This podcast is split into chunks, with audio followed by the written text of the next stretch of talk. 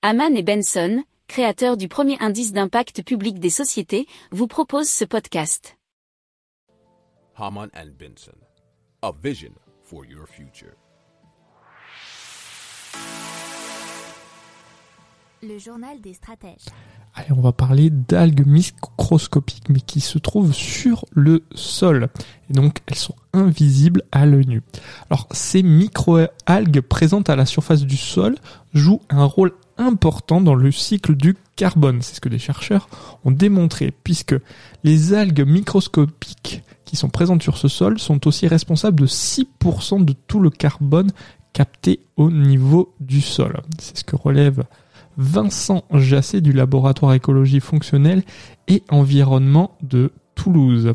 Alors, leur étude a été publiée dans la revue The New Phytologist et c'est une petite révolution sur les acquis concernant le cycle du carbone dans les sols, nous dit 20 minutes.fr.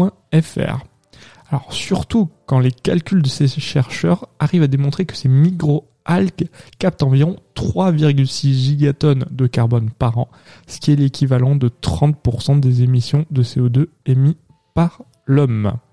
Alors, les chercheurs euh, cherchent aussi à démontrer que en préservant les sols de toute destruction, ça permet d'éviter, euh, disons, euh, un réchauffement climatique plus important. Et cela, dans le but, c'est d'éviter de bétonner, d'artificialiser, mais aussi de préserver cette biodiversité. Alors, euh, ça joue effectivement un rôle très important dans le cycle du carbone et du climat.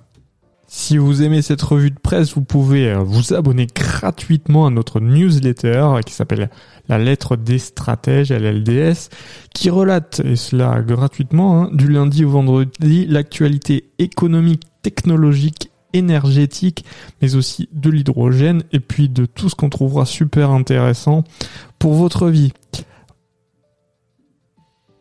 Pour approfondir ces sujets, abonnez-vous à la newsletter de Haman et Benson et écoutez nos autres podcasts que vous retrouverez dans les notes de l'émission ou sur notre site internet.